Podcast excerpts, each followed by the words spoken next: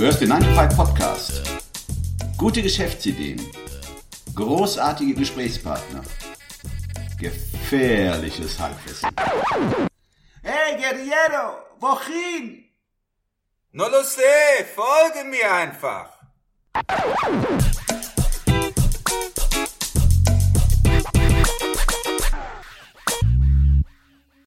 Hallo aus Köln und willkommen zur Episode 2 des 9 to 5 Podcasts. Das heutige Thema ist die Geschäftsidee Sound of the City, ebenfalls aus dem neuen Buch von Christian Startup 33 Guerilla Geschäftsideen. Mein Name ist Ruben. Und mein Name ist Christian. So, lieber Christian, möchtest du die Idee kurz vorstellen? Sehr gerne. Tatsächlich ist dies die äh, einzige der 33 Geschäftsideen, die nicht auf meinen Mist gewachsen sind. Die Idee stammt von Kaya Wilbrand, da komme ich gleich noch zu, aber ich lese jetzt einfach mal die Kurzvorstellung vor.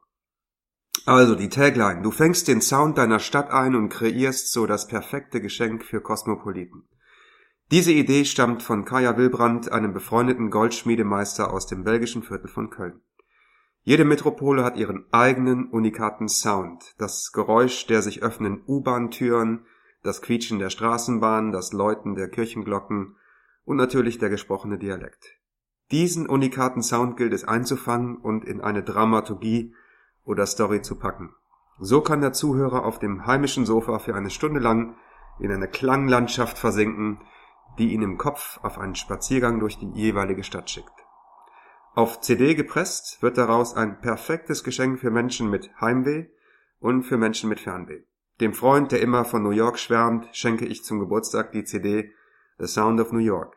Der Freundin, die in New York lebt und über furchtbares Heimweh klagt, schenke ich die CD The Sound of Munich. Du bist Tontechniker oder Musiker oder Entrepreneur und hast Lust auf ein Side-Business. Mit dieser Geschäftsidee kannst du ganz in deinem eigenen Tempo anfangen, zum Beispiel erstmal in deiner Heimatstadt. In kleiner Auflage gepresst ist das der Testballon, am einfachsten über eine Landingpage oder lokale Geschäfte vertrieben. Man könnte sich zum Start auch um Kooperationen mit Tourismusvereinigungen, öffentlichen Verkehrsbetrieben oder um Kulturförderung bemühen.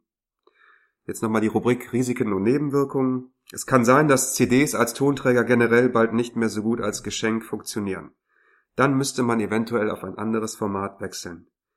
Das Design und die Marke sollten daher so hochwertig sein, dass das Format selber zur Nebensache wird. Bei Erfolg ja, danke, kann es passieren, dass ein Also ich muss ja sagen, ich finde die CD Geschenkidee sehr apart. Vor allem, wenn man weiß, wie schwer man sich oft mit der Geschenksuche tut. Ich wäre sicherlich der Erste, der meinen Freunden, besonders die, die im Ausland leben, diese CD schenken würde. The Sound of Cologne. Natürlich. Eine Sache lässt mich hierbei noch nicht los. Werden CDs denn heute noch wirklich gekauft? Da frage ich mich auch, kann ich nur subjektiv beurteilen. Also Musik-CDs wesentlich weniger als früher, das ist ja offensichtlich. Als Geschenk kann ich es mir trotzdem vorstellen. Ich habe ich hab auch schon CDs als Geschenke gemacht. Mhm. Die Aufmachung ist wichtig. Das muss ein, muss ein schönes Design sein, das ja. muss gut aussehen. Bei der Gelegenheit fiel mir eine Sache ein. Die Thalys, die Bahngesellschaft Thalys, ja. hatte unlängst eine Werbekampagne gestartet Sie hat eine Agentur beauftragt, interaktive Billboards, also Anschlagtafel oder Soundplakate zu kreieren, äh, die jeweils über 1000 Audioeindrücke von Brüssel, Paris und Amsterdam cool. verfügt. Und diese waren abspielbar. Das heißt, jeder konnte mit seinem Kopfhörer, konnte sich anschließen und gewisse Sounds von der Stadt anhören. Also das Interesse cool. war offensichtlich sehr groß. Der Andrang war sehr groß. Also das Thema Sounds of the City scheint sicherlich auch einen Markt zu haben. Oder Dann können wir es an, an Thales verkaufen. Das wäre vielleicht eine Idee. Äh, genau. Eine Frage. Wie würdest du die ersten Schritte, was wären die, die ersten Schritte, um dieses Projekt umzusetzen? Mhm. Wie würdest du da beginnen? Also ich würde eine Klangprobe aufnehmen. Ich denke, fünf Minuten oder so reicht, äh, einen kleinen Track. Äh, dann würde ich den über Social Media, meine Social Media äh, Kanäle streuen und äh, auf Feedback gucken. Ja. Und dann würde ich als nächstes mir einen guten Kommunikationsdesigner suchen. Oder das, das müssten ja mehrere Klangproben sein. Oder würdest du dich ja erstmal nur auf den, ich sag mal hier in Köln, äh, am Barbarossa-Platz äh, stellen und eine Aufnahme machen, oder würdest du verschiedene Orte angehen? Genau, so eine Mini-Track, fünf okay. Minuten, sag ich mal, wo vielleicht vier, fünf verschiedene Plätze, Orte äh, drin vorkommen. Ja. Alles klar. Und äh, du würdest dann die CD selber brennen. nee, da, ehrlich gesagt, so weit bin ich jetzt, habe ich noch nicht gedacht oder recherchiert, aber ich glaube, da hast du ja deine Hausaufgaben mit Sicherheit wieder gemacht. Ja, ja, ich habe meine Hausaufgaben gemacht. Ich habe sie gerade fertiggestellt. Ich habe sie von meinem Schulkameraden abgeschrieben. nein, nein, in der Tat habe ich mir Gedanken gemacht, äh, welche Möglichkeiten es gibt, CDs zu produzieren.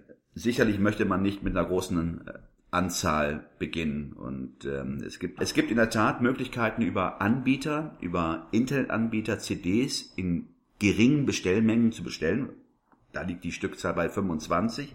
Wenn die Nachfrage steigen sollte, gibt es sicherlich Möglichkeiten bei Anbietern bis maximal, ich sag einfach mal 20, 30.000 zu bestellen. Ja. Bei den großen Bestellmengen liegt der Preis pro CD, pro CD, pro Produktion bei rund 1,50 Euro. Okay. Also das ist Wenn man relativ, sie für 15 Euro verkauft, hat man eine gute. ja, gute auch bei der nötigen Nachfrage sicherlich. Mhm. Dann gibt es auch die Möglichkeit, äh, das, ist, das bietet Amazon an über Create Space. Man kann praktisch CDs on Demand. Ja. Man lädt eine, ein MP3, MP3, ein MP3-File hoch und äh, die CD wird nur produziert, wenn jemand auch tatsächlich Das bestellt. kenn, ja, Create Space kenne ich von von dem letzten Buch, das wir äh, veröffentlicht haben, Gu- Gu- Guerilla, sage ich, Guerilla SEO. Äh, das ist relativ unattraktiv für den Autoren. Mhm. Äh, die Gewinn, also die Gewinnspannen sind da äh, sehr, sehr niedrig, viel niedriger als bei E-Books. Ja. Äh, das müsste man dann vielleicht nochmal schauen, ob ich nehme an, dass das bei CDs ähnlich ist. Also alles andere ist attraktiv, Ja, das ist ja. einfach, das ist Ja, wird über Amazon schnell eingebunden. Ja, ja. Aber wenn die Gewinnspannen so niedrig sind, wie es bei Taschenbüchern ist, würde ich persönlich das äh, davon abraten. Gut, das müssten wir mal weiter recherchieren. Gesagt, Es geht ja darum, erstmal ein paar äh, Ideen zu geben. Genau.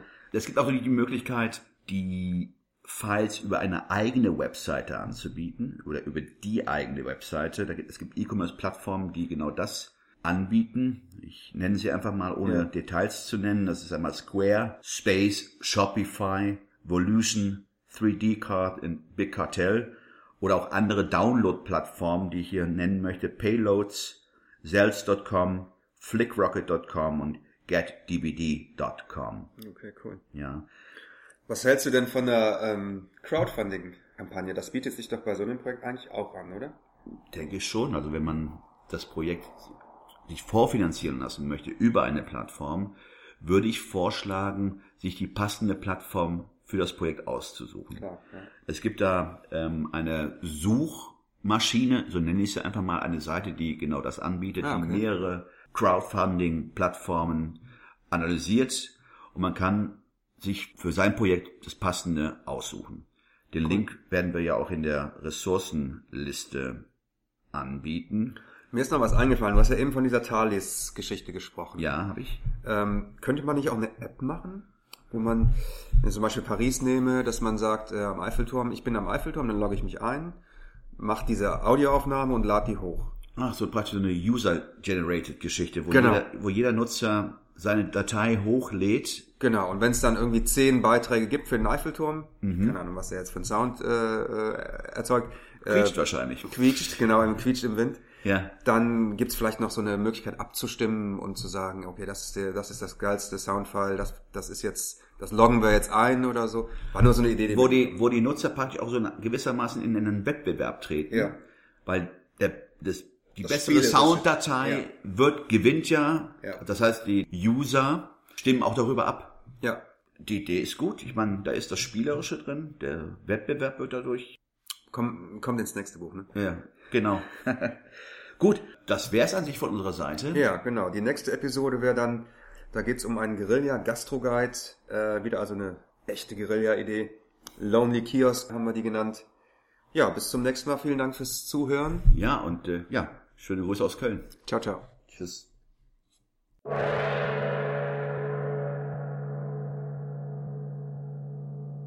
Und liebe Leute, immer dran denken.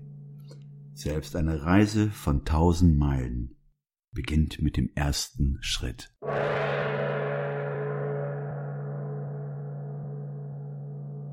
Alle im Podcast erwähnten Ressourcen und Links findet ihr auf unserer Webseite 9to5.de. Das ist 9 wie Ja, die Zahl 2 und das englische 5 wie in High Five.